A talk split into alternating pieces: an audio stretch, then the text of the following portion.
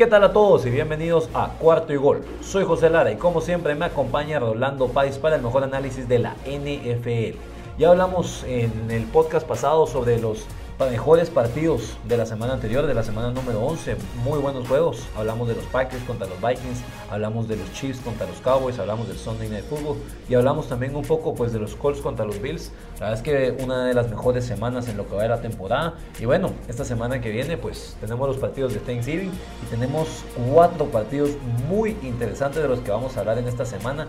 Creo yo que tal vez el mejor de los juegos es Rams contra Packers, dos equipos que vienen de no sus mejores partidos. Los Rams perdieron contra los 49ers y después tuvieron el bye y los Packers pues perdieron la semana pasada en contra de los Vikings, donde la defensa pues no se vio muy bien.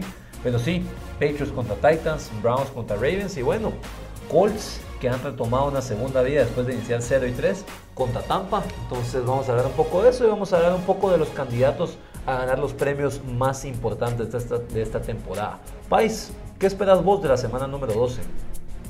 Bueno, yo esperaría que se mantenga el nivel porque la semana pasada ya hablábamos de que pinta para partidazos y cumplieron. Y creo que esta semana también pinta para partidazos. Y por los ahorita creo que en la semana 12 ya podemos saber qué equipo es qué. Si es contendiente, si solo son pretendientes. Y creo que vamos a tener muchos partidos de muchos contendientes, entre, contendientes. Entonces pinta para ser una muy buena semana. La semana pasada dijimos exactamente lo mismo y cumplieron. Entonces yo creo que que se viene una de las mejores semanas de esta temporada. Hay muchos entrenadores que han hecho muy buen trabajo esta temporada, entonces nosotros vamos a hablar de estos primeros cinco minutos un poco sobre pues quién podría ser el coach of the year este año. Y bueno, lo hablamos con vos un poco antes de empezar a grabar, pero yo te voy a decir si quieres primero el que sería para mí el mejor entrenador de esta temporada. Y para mí es Mike Bravo. Yo creo que lo que están haciendo los Titans es bastante bueno, a pesar de que tienen deficiencias en el quarterback, a pesar de que se lesionó Derrick Henry de momento tienen una marca de 8 y 3, son el equipo número 1 en la AFC. Y bueno, yo sé que han perdido malos partidos, perdieron contra los Jets, perdieron también contra los Texans, pero acordémonos que perdieron en la semana 1 contra Arizona y desde que perdieron ese partido han tenido una marca de 8 y 2. Se han visto bastante mejor desde que Henry se lesionó, tiene una marca de 2 y 1. Y bueno, a pesar de que Julio Jones no está teniendo su mejor temporada, la defensa ha compensado bastante bien, han logrado sustituir bastante bien en ofensiva. Acordémonos que se fue el coordinador ofensivo Arthur Smith, se vuelve entrenador de los Falcons, de lo bien que estaba jugando esta ofensiva. Y a pesar de que perdieron un coordinador ofensivo, no les ha hecho falta para nada. La ofensiva está bastante bien. Sin Henry creo yo que sí les puede pesar un poco, pero aún así se ha mantenido esa mentalidad positiva. Creo yo que Vrabel tiene un muy buen don de gente, creo yo que sabe relacionar bien con las personas y como acordémonos que en su carrera él jugó linebacker, pero también por su altura y por su peso, Belichick lo metió algunas veces de tight end, tuvo 10 recepciones en su carrera y todas fueron para touchdowns, incluyendo dos en el Super Bowl. Entonces creo que conoce algo de la ofensiva y conoce bastante bien la defensiva. Entonces se sabe relacionar bastante bien con la gente. Y yo me acuerdo cuando lo contrataron en el 2018, mucha gente se quedó como, bueno, no es tan conocido, viene a ser coordinador de los Texans, tampoco, ese, pues eh, tampoco era esa gran defensa, tal vez mucho de su mérito es por JJ Watt, por Jadavion Clowney, pero Bravel ha hecho un buen trabajo. Desde que ha sido entrenador en estas tres temporadas completas, todas ha tenido récord positivo, 9 y 7, 9 y 7. El año pasado termina 11 y 5. Hace dos años llega al AFC Championship, el año pasado gana la división y este año claros candidatos para ganar la división y sería la primera vez en la historia de los Titans que ganan la división de manera consecutiva. Entonces creo yo que Tennessee acertó con su entrenador y bueno, creo yo que tienen, van a tener un muy buen entrenador probablemente de aquí a por lo menos unos 8 años. Y no, y si eso le agregas, vos mencionas de que Mike Bravo se ve muy buena persona y que sí, creo que es un tipazo, se, se nota que sus jugadores lo aman, que salen al campo a, a, matar por él y, es uno de los pocos, pocos entrenadores que logran por lo menos transmitir lo que ellos fueron de jugadores, que es esa agresividad en defensa. Y cuando uno es un coach que tal vez no es un genio a la hora de hacer esquemas, sino que un poco más motivador, es difícil que los jugadores te compren ese discurso. Y a Bravo se lo compran completamente porque genuinamente esa es su personalidad de un jugador, de un exjugador muy fuerte y eso le logra transmitir a su equipo. Eh, ya, ya lo mencionabas de que la ofensiva perdieron a su coordinador ofensivo de la temporada pasada, ahorita que está eh, Arthur Smith, que ahorita está con los Falcons, y por lo menos antes de que se lesionara Derrick Henry, esta ofensiva se, se seguía viendo muy bien. Quizás la primera semana no contra Arizona, pero después han cambiado muchas cosas. Ya lo mencionabas que han tenido derrotas totalmente impredecibles contra los Jets, contra los Texans, pero no hay tan si, si nos vamos a definir una temporada por unos, unos cuantos partidos, ¿por qué no definirla como también con unos cuantos partidos muy buenos como contra los Bills, como contra Kansas y especialmente contra los Rams que la defensiva fue completamente dominante? Y yo creo que lo más importante de Bravo para esta temporada es de que por fin la línea defensiva y al final de todo el esquema defensivo como tal ha jugado muy bien, que eso es lo que él quiere. Entonces las picks que han hecho en, en los últimos drafts están rindiendo sus frutos, entonces es un, es un al final un trabajo muy completo por parte de Bravo y genuinamente yo creo que sí se puede llevar el Coach of the Year porque está haciendo un gran trabajo. Entonces para mí es difícil eh, pelear contra, contra tu decisión, por lo menos contra tu coach of the year, porque sí está haciendo muy bien las cosas. Ahorita esta, esta derrota contra los Texans tal vez se va a bajar un poco el hype de la, de la prensa de decir no, Bravo para coach of the year, pero si miramos toda la temporada y lo que ha hecho y lo que ha perdido, porque recordemos, no solamente ha perdido a Derek Henry, no solamente ha perdido a su coordinador ofensivo, se supone que Julio Jones era la pieza fundamental para que Ryan Tannehill jugara mucho mejor esta temporada y prácticamente por las lesiones no ha jugado. Entonces también eso trabaja que hay que agregarle al gran trabajo que ha hecho Bravo. Entonces sí, eh, para mí eso es un candidato para el Coach of the Year.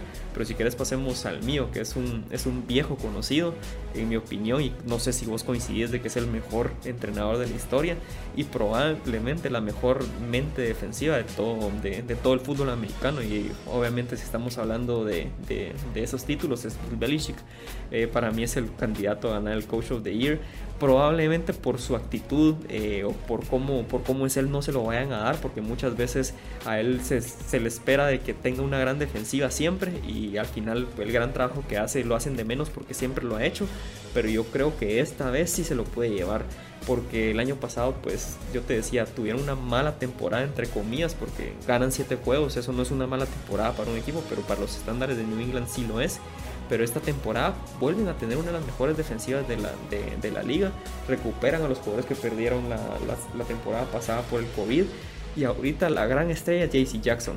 Recordemos que lo, lo, había mencionado en el podcast pasado de que tradean a Stephon Gilmore a los Panthers a, a, mediados de temporada porque ellos sabían de que ya tenía un gran corner. Un corner que ahorita tiene 6 picks y y está a, dos picks de Trevon Diggs, que es el líder. Pero Trevon Diggs tiene una gran debilidad que es que al final es boom or bust. Va por la intercepción o al final lo queman. En cambio que JC Jackson no lo queman frecuentemente. Entonces es un gran jugador. Y estoy seguro que si este eh, ese jugador en específico se fuera otro esquema defensivo no estaría brillando. Entonces para mí JC Jackson es al final lo que refleja el gran trabajo de Bill Belichick esta temporada y si a eso le agregas de que pues al final con el gran trabajo que hacen con George McDaniel que tienen una ofensiva muy eficiente para mí sí es candidato para ganar el Coach of the Year. Viendo hay que ver lo que también tiene un quarterback novato Mike Jones y no era el mejor prospecto por algo fue seleccionado como el quinto quarterback en el draft porque también no tiene un techo tan alto, pero hay que reconocerlo que pues ha jugado pues bastante mejor, ha ido mejorando en estas últimas semanas y creo yo que mucho es por eso mismo que decís vos, el esquema, la fórmula y creo que Belichick ha encontrado algo que muchos coaches sueñan, que es esa fórmula, esa fórmula de saber cómo ganar en la NFL y me pongo a pensar que es bien curioso porque los dos entrenadores que estamos diciendo nosotros son entrenadores que tienen muy buenos, son muy buenos candidatos para ganar este premio y los dos son de mentalidad defensiva, lo cual es curioso porque la mayoría de contrataciones ahora son de mentalidad ofensiva, pero te dice que si vos haces bastante bien tu trabajo, vos vas a ser bueno en cualquier área del campo y vas a lograr reflejar eso a la otra área donde vos no seas un experto. Y hay que decirlo, la verdad es que sí, los Patriots pareciera que están de regreso. De momento están como el equipo número uno en la AFC East y son el tercer mejor equipo en toda la conferencia. Y bueno, esta semana juegan contra los Titans. Curioso que los dos entrenadores que mencionamos vos y yo se vayan a enfrentar esta semana y ya vamos a hablar un poco más de ese partido. Pasemos ahora, si querés, un poco, un poco más rápido, porque nos tardamos un poco más en este tema, sobre qué jugadores serían los primeros candidatos para ganar el premio de MVP. Si querés, cada uno que dé una lista de tres jugadores y hablamos un poco sobre, pues, si te parece, si no te parece, si qué tantas posibilidades tienen cada uno de estos de ganarlo. Entonces, si querés, dame vos tu lista de los tres jugadores principales que podrían ganar el MVP esta temporada. Pues yo ahorita tal vez voy a pecar un poco de, aficionado, pero te diría que para mí mi número uno es Jonathan Taylor, porque ahorita tiene 13 touchdowns corridos, si le agregas dos más recibidos es el líder en touchdowns totales de la liga obviamente es el líder en rocheo. Únicamente, yo sé que es porque Derek Henry se lesionó, pero ahorita claramente es el candidato número uno a ganar el, líder en rocheo. Y si a eso le agregas los momentos de MVP que ha tenido ahorita, teniendo 5 touchdowns en un partido, creo que eso le da muchos votos o, va a obtener muchos votos para ganar el MVP. Yo sé que normalmente este premio es para los quarterbacks, pero creo que los quarterbacks han estado... Hay un grupo que son, han sido muy buenos, pero no ha destacado ninguno. Entonces creo que ahí es donde se puede meter un running back para, para ganar el premio. Mi, segundo, mi segunda opción para ganar el MVP sería Tom Brady. Ahorita pues lidera la liga con 29 touchdowns. Eh, como te digo, son 29. Quizás eh, uno esperaría que un equipo se, o uno de los quarterbacks se haya despegado. Tom Brady tal vez no se ha despegado tanto, pero ahorita es el líder. Y lo más importante que también que tiene un rating de 104.3, que es ahorita el número uno de la liga. Yo sé que tiene un equipazo eh, que lo rodea, pero al final está siendo extremadamente eficiente. Entonces para mí sería el, número 2. Y después del número 3 yo creo que me quedaría con Matthew Stafford. Yo sé que ahorita pues nos hemos quedado con un mal sabor de boca por los últimos partidos que ha tenido contra San Francisco y contra, y contra los Titans, que no se ha visto bien. Pero yo creo que ahorita con los ajustes que va a hacer Sean McVay, pues va, es uno de los candidatos para liderar la liga en, en yardaje lanzado y conociéndolo por la gran eh, temporada que ha tenido Cooper Cup, creo que ahí es donde podría meterse eh, en, la pelea. Entonces, para mí, esos serían esos tres, esos tres candidatos. Bueno, si quieres, yo, vos lo diste del 1 al 3, yo lo voy a dar del, 3 al 1. Para mí, el jugador número 3 sería Justin Herbert. Creo yo que se está poniendo el equipo en su espalda. Viene un partidazo en contra de los Steelers. Ha lanzado, pues, eh, un total de 22 pases de touchdowns y 8 intercepciones y tiene un QBR de 67, que es más alto que el de Brady, que de momento es de 66. Y también hay que ver que, pues, sí, uno dice, bueno, Herbert tal vez tiene algunos buenos receptores, pero Brady tiene un mucho mejor equipo alrededor de lo que tiene Herbert. Eh, Herbert no tiene, una, no tiene la mejor línea ofensiva, es bastante buena del lado izquierdo con Rashawn Slater, que es, ha sido un gran novato esta temporada, pero del lado derecho le sigue costando bastante a la línea ofensiva y ha hecho las cosas bien, ha tenido este equipo bastante bien. Y bueno, los Chargers tienen una marca de 5 y 0 cuando tienen quarterback rating arriba de 100 y han perdido pues todos los partidos excepto uno cuando no tiene 100, entonces te habla lo mucho que dependen de él. Ya le ganaron a los Chiefs un partido esta temporada y creo yo que si lograran ganar su división, que es una de las divisiones más difíciles, con un equipo que ha sido pues los Chiefs que han sido el equipo más dominante en las últimas cuatro temporadas, creo yo que se podría poner como el candidato número uno. Pero de momento lo tengo como el número 3. En el puesto número 2 yo tengo a Cooper Cup. Yo creo que lo que está haciendo Cup es impresionante como receptor está promediando total de 114 yardas por partido. Si siguiera este ritmo, podría romper el récord de más yardas recibidas en una temporada de Calvin Johnson, que recibió, si no me equivoco, 1960 yardas. Podría llegar hasta 2000 yardas de ser el primer jugador en la historia en recibir para 2000 yardas o más. Acordémonos del último MVP que no fue quarterback, fue Adrian Peterson en el 2012, que fue porque corrió para más de 2000 yardas. Y si Cooper Cup llegara a las 2000 y los Rams llegan a playoffs y ganan la división más difícil de la NFL, creo que habría algo de posibilidades que podría ser Cooper Cup el MVP. Y bueno, en el puesto 1 tengo a Tom Brady, a pesar de que muchos de sus pases no son tal los más difíciles, muchas veces son pases cortos y todo, ha logrado ser un buen game manager, ha logrado hacer los pases necesarios, es líder en touchdowns lanzados con 29, es segundo en yardas lanzadas con 3.177, entonces creo yo que las estadísticas lo están respaldando bastante bien. Tampa de momento tiene una marca de 7 y 3 y creo yo que pues si sigue así podrían llegar a los playoffs y si pelean por la number one seed en la nacional creo yo que podría ganar el MVP de una manera fácil. Y aparte tiene el nombre de ser Tom Brady, que eso obviamente va a llamar mucho la atención. Y hablando ahorita de Cooper Cup, si yo pudiera hacer mi lista ahorita nuevamente, lo pondría tercero. No pondría a Matthew Stafford por la, por la temporada histórica que puede llegar a tener. Si llega a tener 2.000 yardas, sí, debería ser el MVP. Pero creo que mi, un dato que no te había dado de Jonathan Taylor es de que en corridas de más de 30 yardas, Jonathan Taylor, solamente él, tiene más corridas de 30 yardas que los 31 equipos del resto de la liga. Entonces, eso es un muy buen dato. Así, de dominante, así explosivo ha sido Jonathan Taylor. Y también una lástima para Derek Henry porque iba tan bien pintada para volver a llegar a 2000 yardas que si no se hubiera lesionado, creo que él sería el candidato número uno para ganar el MVP. Pero esa batuta creo que la acaba de tomar Jonathan Taylor. Sigue siendo de momento el segundo con más yardas corridas en la NFL, lo cual te dice que es impresionante porque no ha jugado los últimos tres partidos. Entonces estaba a un nivel muchísimo más alto que cualquier otro, otro running back. Estaba mejor de lo que está Jonathan Taylor, que sí, se ha metido en esta lista más por este partido de 5 touchdowns. Y curiosamente, porque es curioso que vos pones a Taylor, yo pongo a Brady y son dos jugadores que se enfrentan esta semana.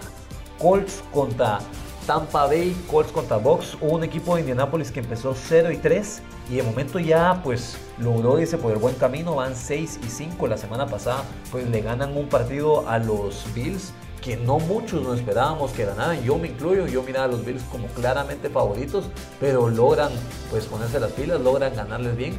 Y bueno, un equipo de Indianapolis que, como te digo, ha estado jugando mejor, se han entendido, creo yo que se conocen, creo yo que saben a lo que juegan, saben que pues son un equipo que van a correr bastante el balón, que van a tratar de pegarte en la boca y ver cómo reaccionás. Y si vos no le lográs meter algunos golpes, pues van a acortar el partido.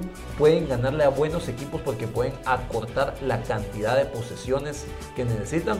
Y creo yo que es clave que este partido son locales contra Tampa Bay. Porque Tampa tiene una marca de 5 y 0 de local y tiene una marca de 2 y 3 de visita. Entonces creo yo que eso los motiva, los motiva a saber de que vienen de ganarle al que muchos consideraban como el favorito para ganar la AFC.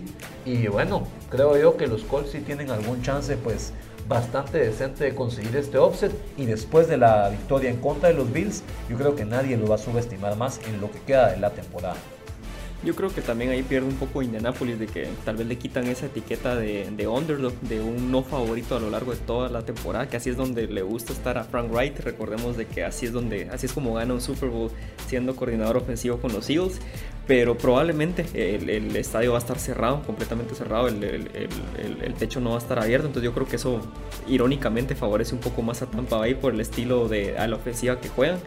Pero yo creo que sí, va a ser un partido parejo y lo más y creo que la clave es dos, dos bajas que ahorita podría tener Tampa Bay. Primero, si va a jugar o no eh, Antonio Brown, que parece ser esa, como, como a mí me gusta llamarla. Bueno, esa, frase se la robó a Dave Demeshek, un gran aficionado a la NFL, que dice una pieza de Jenga, que es ese jugador que si lo logras quitar, de, ya sea el esquema ofensivo o defensivo, te cambia totalmente el juego. Yo creo que Antonio Brown eh, lo es, vamos a ver si, si logra jugar. Y en la defensiva es Vita Vea, porque Vita Vea silenciosamente es uno de los mejores defensivos de la liga y está especializado para detener el ataque terrestre. Para, él es un defensive tackle de que obviamente logra presionar muy bien por el medio a, los quarterbacks, pero si logra por lo menos empezar a frenar un poco a Jonathan Taylor, esa sería la clave. Si no llega a jugar, pues eh, Jonathan Taylor puede tener un partido espectacular otra vez. Entonces creo que ahí eh, son las claves del juego. Pero creo que para mí va a ser un partidazo porque Tom Brady ahorita lidera la liga en, en, en touchdowns recibidos pero los Colts lideran la liga también en, al final en takeaways, en quitar el balón, ya sea en intercepción o en fumbles. Entonces, a mí me parece uno de los partidazos de la semana. Yo sé que Peco a veces de aficionado de los Colts, pero veo línea por línea el partido es muy parejo y creo que podemos tener un gran partidazo. Tal vez no vamos a tener los puntos que esperamos, pero me parece un, partido muy parejo. Entonces sí, sí, ya, ya realmente ya lo quiero ver. Yo veo ligeramente a los, a los Bucks como favoritos. Por eso mismo que decís vos, Tampa Bay lleva dos años de manera consecutiva siendo el mejor equipo en contra del juego terrestre y este año siguen liderando eso, están permitiendo solo 78 yardas corridas por partido y esa es la fortaleza de los Colts y por eso mismo es que creo yo que, que se le alinean los planetas a Tampa Bay, creo yo que podrían ganar, pero sí, creo yo que ganan tal vez por tres puntos, entonces va a ser, va a ser un juego muy interesante y que llama bastante la atención. Para mí, el juego de la semana es Rams contra Packers. ¿Por qué te digo que es el juego de la semana? Porque los dos equipos vienen de malos momentos. Los Rams vienen de perder dos partidos de manera consecutiva, después se van al bye. Y bueno, los Packers vienen de probablemente un partido que tampoco lo han jugado tan mal en ofensiva, pero la defensiva sí les falló. Una defensiva que ha dado el paso al frente este año, está permitiendo menos de 20 puntos por partido y se ha visto bastante mejor. Creo yo que se han puesto las pilas sabiendo de que Rogers estuvo fuera pues, por COVID, sabiendo de que Rogers no había estado al 100% en esos otros partidos. Y bueno, a la hora de la hora, pues ahí van. es un partido muy parejo, como te digo, porque creo yo que los dos equipos son candidatos para poder llegar a la final de la NFC. Son dos equipos que llegaron al Division Round el año pasado y se enfrentaron entre ellos. Los Rams buscan su venganza de la temporada pasada, cuando los Packers terminaron llevándose este partido. Y creo yo que la clave va a estar en Ramsey contra Adams. Ramsey contra Adams. Ramsey que muchos dicen que es el mejor corner de la liga, me incluyo en eso. Y Adams que fácilmente podría ser el mejor receptor de la NFL. Entonces ahí va a ser la clave. Vamos a ver qué tanto logra desmarcarse Adams, qué también logra cubrir los Ramsey. Y bueno, qué también logra mantener esa línea ofensiva, esos pass rushers de los Rams que tienen bastante talento. Von Miller, Aaron Donald, por supuesto. Eh, Floyd, Leonard Floyd lleva 7.5 sacks esta temporada, líder del equipo. Me sorprende que no sea Donald el líder en esa categoría, pero también Donald muchas veces, por el hecho de que le ponen doble cobertura, es esos beneficios que te da. Entonces, yo me inclino ligeramente por los Packers son locales, a los Rams les cuesta jugar ahí con el frío, un equipo cómodo en el calor de Los Ángeles, yendo a Green Bay creo que se les complica un poco. Y por eso me inclino, me inclino ligeramente con los Packers, pero no me sorprendería para nada que los Rams lograran un offset en este partido. Yo concuerdo con vos y también pongo a los Packers como favoritos porque a lo largo de toda la temporada creo que algo nos ha demostrado los Rams, que es un equipo muy explosivo, que son muy buenos a la ofensiva, pero físicamente no han sido dominantes. Eh, físicamente los ha dominado equipos como Tennessee, como los 49ers, y si a eso le agregas el clima que probablemente va a ser muy fuerte en, Wisconsin, creo que ahí es donde puede, puede ser un gran diferenciador. Para mí a los Rams puede terminar siendo un partido muy bueno o muy malo. Creo que es un partido de extremos. Porque lo que te decía, nos han demostrado que físicamente no son dominantes. Que es un equipo un poco fino, que no son, que no son tan fuertes entonces este es un partido que puede pintar a que la defensiva de los Packers logre, logre, dominar eh, a, los Rams como lo hizo la defensiva de los Titans. Entonces yo creo que ahí es donde puede ser un partido muy complicado para, para McVay. Pero si logran ganar en Wisconsin, eh, un partido muy duro cuando ya con un Aaron Rodgers al 100%, porque a pesar de que pierden la semana pasada, tuvo un partidazo, es un envión anímico para el resto de la temporada y automáticamente creo que los vuelve favoritos para ganar la división por la, situación que está teniendo Kyler Murray en Arizona. Entonces para mí eso puede ser un partido de opuestos. Te puedes terminar muy mal viéndote otra vez físicamente dominado o terminas muy bien saliendo con una victoria desde Wisconsin, que es uno de los lugares más difíciles de, de ganar. Y la clave es qué va a hacer Sean McVay con esta bye week que tuvo. Eso es lo que a mí me gusta y por eso es que le doy una posibilidad a los Rams de ganar. Vamos a ver si OBJ ya, ya entra al 100% en el esquema ofensivo. Entonces para mí esa es la clave. ¿Qué va a hacer Sean McVay? ¿Qué ajustes va a hacer a la ofensiva? Y creo que va a ser un dolor de cabeza para la gran defensiva que tiene, que tienen los Packers.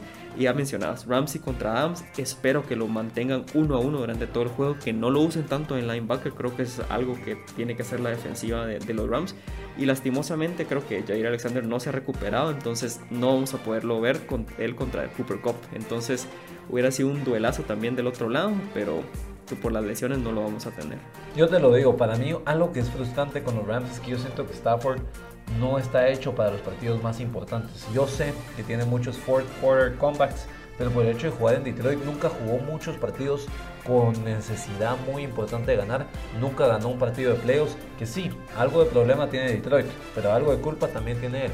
Entonces a la hora de la hora no puedo confiar en él en los partidos grandes. Cuando lo hemos visto en los partidos grandes, ha ganado un partido grande, se podría decir, esta temporada, que fue en contra de Tampa Bay en la semana 3. Pero después termina perdiendo y viéndose muy mal contra Arizona. Otro partido grande fue el Sunday Night contra los Titans y juega un pésimo juego. De veras que se ve muy mal. Y el otro partido que fue primetime fue el Monday Night contra los 49ers, que también lanza dos eh, intercepciones, una que es pick six. Entonces por eso mismo te digo, creo yo que no puedo confiar en él. Y a pesar de que vengan del bye, Creo que eso, el hecho de que Rogers aparece mucho más en los partidos más importantes, le da un plus a Green Bay que no tiene Los Ángeles. Pasemos ahora, estamos hablando de un partido que va a ser en el norte y quedémonos ahí mismo en el norte y me refiero para el de Titans contra Patriots. Un partido que llama bastante la atención.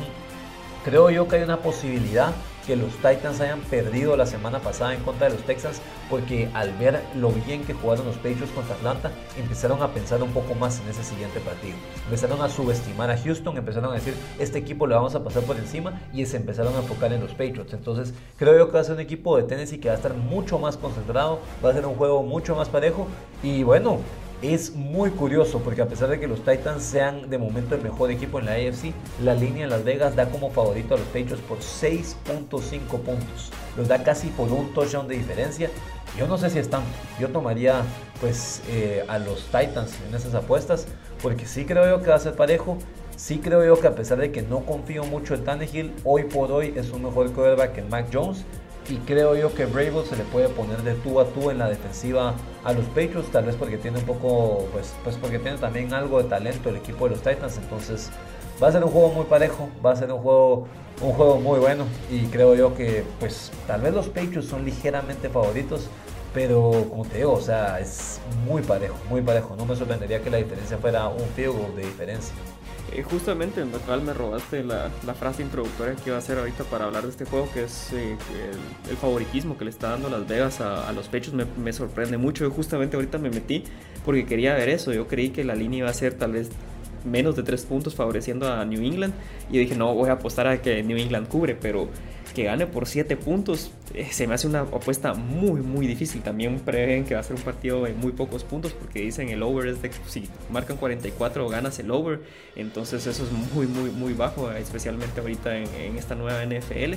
Pero sí, me sorprende mucho el favoritismo que le están dando ahorita a New England. Yo sé que vienen una victoria aplastante contra, contra Atlanta y los Texans y perdón, los Titans probablemente han tenido la peor derrota de su, de su, de su temporada contra los Texans. Yo sé que tuvieron una muy mala derrota contra los Jets, pero fueron unos Jets que se vieron explosivos y totalmente diferentes. En cambio que aquí los Texans le ganaron a pura defensiva, como normalmente lo está haciendo ahorita Vrabel.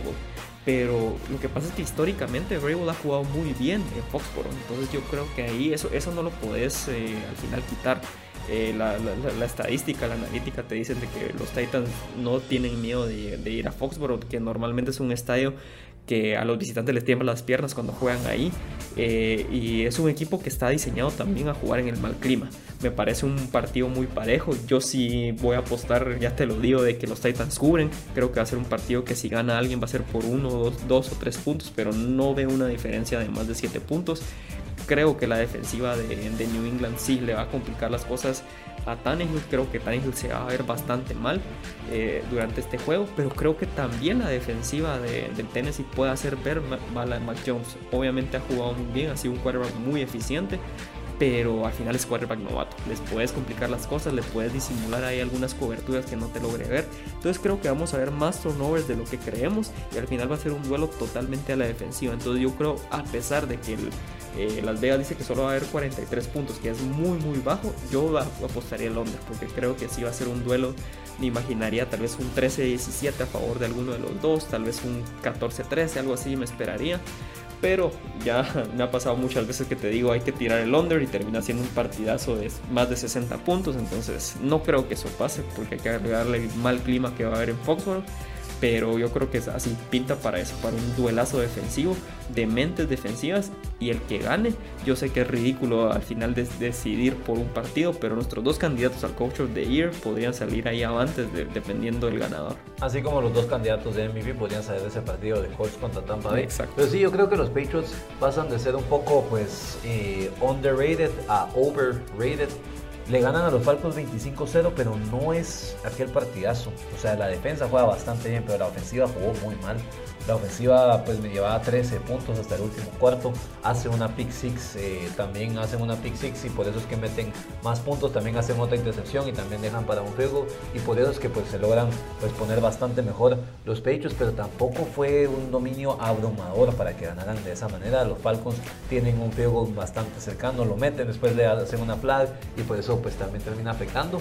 Y bueno, sí creo yo que los Patriots, como te digo, es un poco lo de Las Vegas que les está dando como favoritos por el hecho de que confían ciegamente en Bill Belichick, pero también te dice que el over es que no confían tanto en los quarterbacks, ni en Tannehill ni en Mac Jones. Y viendo los números de Mac Jones, tampoco son esos números abrumadores. Atlanta no tiene la mejor defensa, lanza un touchdown y una intercepción en ese partido. Lleva, ya si no estoy mal, 8 intercepciones en lo que va de la temporada.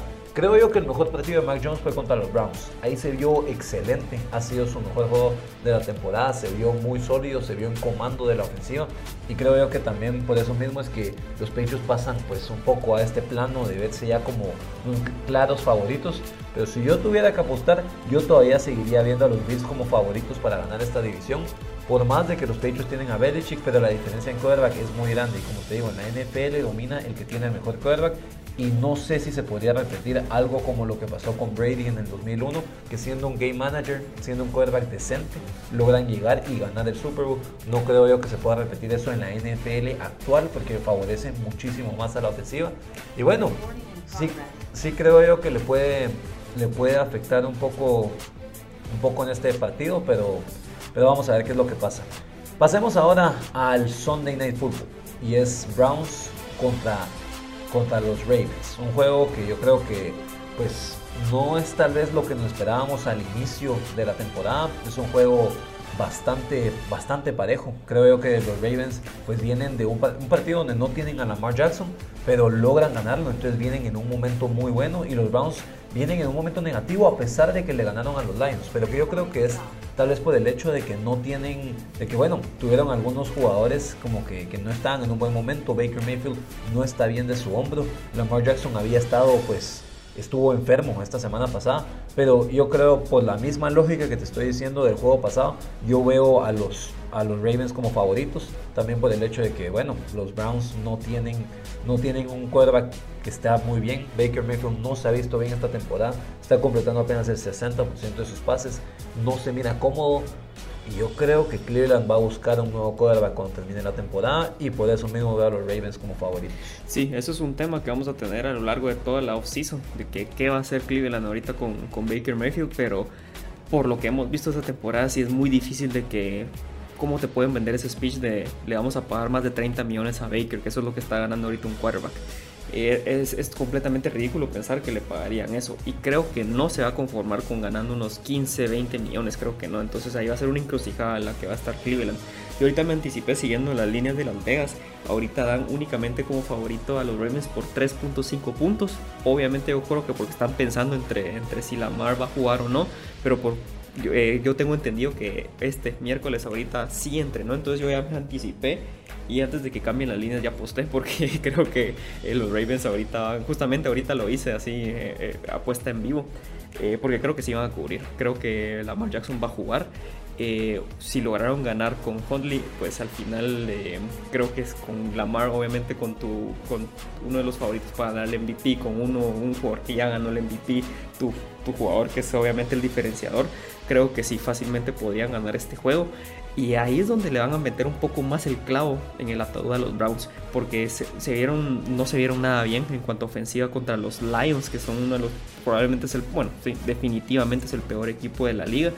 Entonces yo creo que si logran, si pierden, como yo pienso que van a perder, que va a ser por una gran, por, por lo menos una diferencia de más de dos posesiones, porque yo creo que va a estar al 100% al final Lamar Jackson se vienen tiempos complicados ahorita para Cleveland, un equipo que recordemos cómo empezó la temporada jugándole el tú al tú a Kansas City, pero por lo, al final se ha visto afectado por las lesiones, por el drama que hubo con Odell Beckham Jr. Eh, ha cambiado completamente el panorama de la temporada para Cleveland. Yo creo que Baker Mayfield está lesionado, está jugando, no está jugando al 100% y por eso es que se ha visto muy mal, pero aún así no puedes decir de que está jugando bien y al final no se está ganando ese contrato. Va a ser una discusión muy interesante, creo que no es para este programa, pero yo creo que ahorita sí definitivamente veo favorito a los Ravens, obviamente pensando en que Lamar va a estar al 100% en este juego. Y tenemos que ver que los Browns tienen dos partidos seguidos contra los Ravens, tienen ahorita esta semana, tienen un bye y después vuelven a jugar contra Baltimore, entonces son dos partidos donde como te digo, Ve a los Ravens como claros favoritos. Creo que podrían ganar los dos de manera fácil. Después les toca jugar contra los Raiders. Ahí sí veo favoritos a los, a los Browns, principalmente porque es el final de la temporada. Pero después le toca visitar a los Packers y visitar a los Steelers. Hicieron la temporada de locales contra los Bengals, que sí, ya les ganaron a los Bengals un partido este año, pero ¿qué te dice que no les podrían ganar ese juego? Un equipo de los Bengals que son favoritos ahora en contra de los Steelers y que de momento están mejor que los Browns, un equipo de Cleveland que ha mejorado bastante. O sea, acordemos de esos años donde solo, esos años donde solo ganaron un partido en dos temporadas.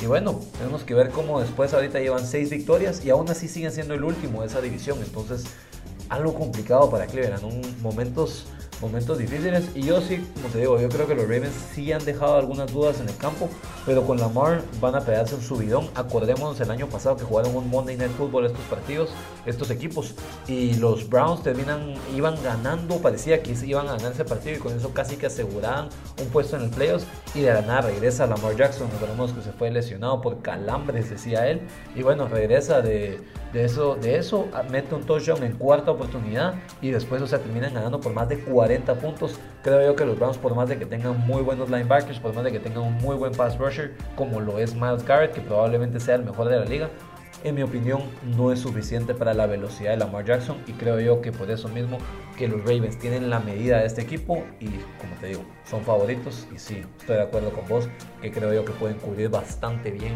esta línea. Algunos otros partidos de esta semana, un partido muy interesante para mí es 49ers contra Vikings. Es un juego de dos equipos que van 5 y 5. Uno de esos va a pasar a tener récord positivo, el otro récord negativo. Y que bueno, cualquiera de esos dos se puede meter a los playoffs. Si no es que los dos, los 49ers han ganado dos juegos de manera consecutiva. Están jugando probablemente en su mejor momento de la temporada. Al igual que los Vikings que le ganaron a los Chargers y le ganaron a los Packers. Entonces no sé, yo, por más que sea San Francisco, creo yo que los Vikings son ligeramente favoritos. Un equipo de San Francisco que no es muy bueno de local, solo ha ganado un partido ahí. ¿Vos quién mirarías, si quieres más rápido, quién mirarías como favorito en este partido? Pero como vienen jugando, yo sé que San Francisco ha jugado un poco mejor y ha mejorado, bueno, ha mejorado mucho en las últimas dos semanas pero el ritmo que ahorita está teniendo la ofensiva de, los Vikings sí me hace pensar que son favoritos. al final el nivel de talento que tiene las dos ofensivas es claramente superior, o quitando tal vez la línea ofensiva es claramente superior Minnesota. Creo que Justin Jefferson va a seguir con, con esta racha que tiene y si eso le agregas a Phil y a Dalvin Cook, creo que es muy difícil decirte que ahorita San Francisco es favorito. Pero sí, eh, creo que normalmente cuando he apostado a favor de Minnesota me ha decepcionado. Entonces es una apuesta ahí que tal vez es un partido que no tocaría a nivel de apuestas. Pero yo sí, concuerdo con vos que pondría favorito a los Vikings por eso, por el nivel de talento que tienen los wide receivers y en el running back. Sí, yo como te digo, yo también apoyo eso. Pondría a los Vikings ligeramente favoritos, pero no, no me sorprendería nada más con este equipo de Minnesota que es una montaña rusa, tiene sus momentos muy altos y sus momentos muy bajos. Bueno, eso sería todo por hoy. Muchas gracias a todos por estar aquí y nos vemos en el siguiente.